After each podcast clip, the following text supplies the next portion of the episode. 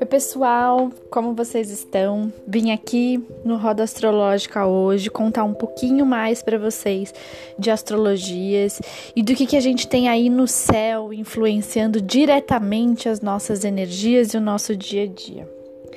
Eu vou dar uma pausa aqui no, na série de casas astrológicas, ainda tá faltando a casa 9, 10, 11, 12, para contar um pouquinho para vocês do céu da semana, um céu tão importante, que a gente tá no finalzinho aí de um ano astrológico para começar um novo ano no dia 21 de março.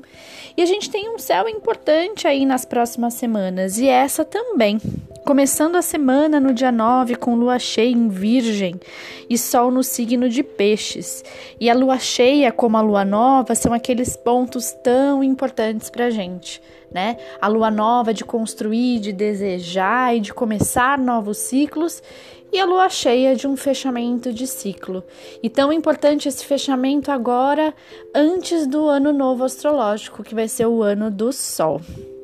Vou deixar aqui então os meus contatos, o www.luciazevedo.com.br e a minha rede social, arroba luazevedofer, se quiser mandar dúvidas, comentários é, e deixar sugestões até para os podcasts e para os textos do site do blog Tudo Sobre Nós.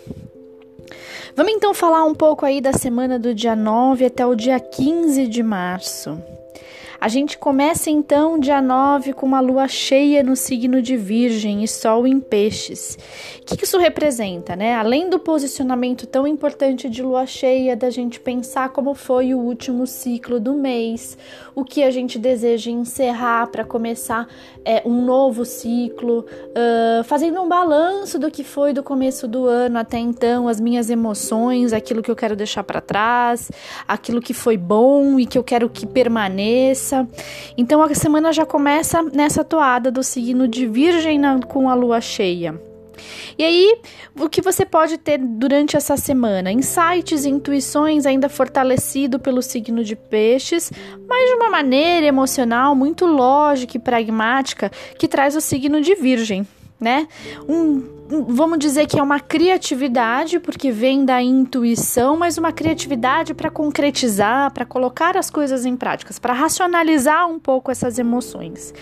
E muito favorável Urano-Vênus. Urano é, trazendo todo esse ideativo, esse criativo, e Vênus da amorosidade, da beleza. Então pensa o que, que pode ser criativo para o seu dia, o que te faz bem, né? E o que você pode colocar na, em prática na sua rotina, já pensando um pouquinho no signo de Virgem. Dia 10 hoje, é, a gente tem Mercúrio voltando para o movimento direto. Então, famigerado Mercúrio, quando entra retrógrado, todo mundo é, pira na comunicação, a gente não consegue a fluidez com que a gente precisa na hora de falar, tem muitos atrasos, problemas de trânsito, tudo aquilo que a gente já sabe que Mercúrio chatinho traz no dia a dia aí na nossa rotina quando ele está retrógrado. E hoje ele volta para o movimento normal. Então a gente já tem mais uma semana de aspectos favoráveis, com fluidez, é, pensando num fechamento de ciclo com essa lua cheia, já ali mirando no, no ano novo astrológico que começa dia 21 de março.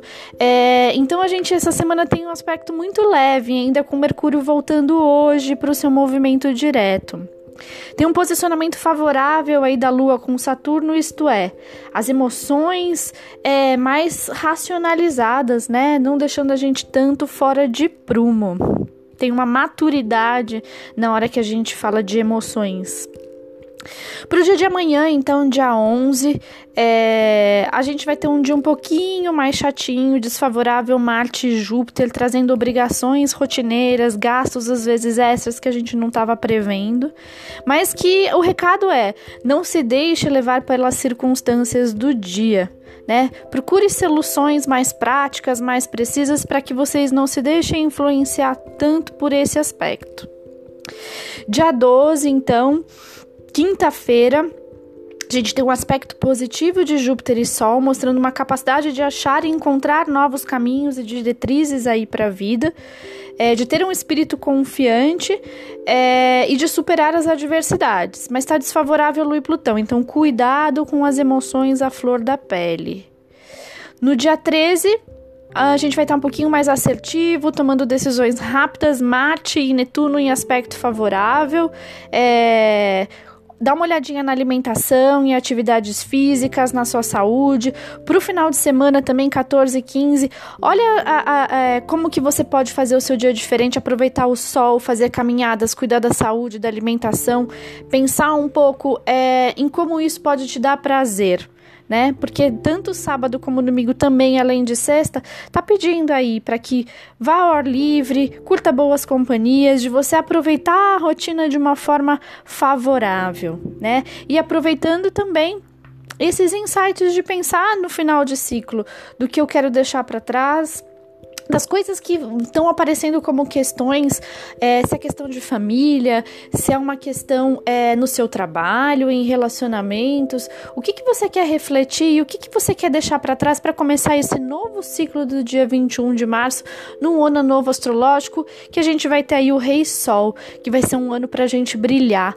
Então, 2020, é, depois eu vou fazer aqui um podcast falando um pouquinho do ano novo astrológico, mas mais para frente, quando chegar próximo aí do 21 21 de março, para vocês é, entenderem qual que é o brilho de vocês nesse ano, o que, que vocês querem colocar é, realmente para funcionar e cada um no seu signo, o que, que pode trazer de potencial aí para a vida de vocês.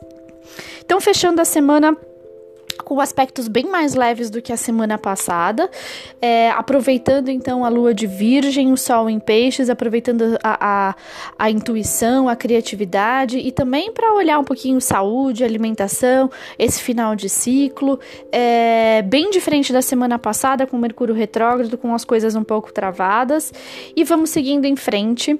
Vou colocar a, os, as outras casas da série de casas astrológicas aqui depois desse podcast podcast. Vou continuar passando o céu da semana, falando do ano novo astrológico, mas também quero trazer alguns pontos de terapia, como a astrologia pode ajudar a gente num processo terapêutico de evolução. Espero que vocês gostem aí dos áudios, mande o seu recado é, e aguardo vocês no próximo podcast. Um beijo!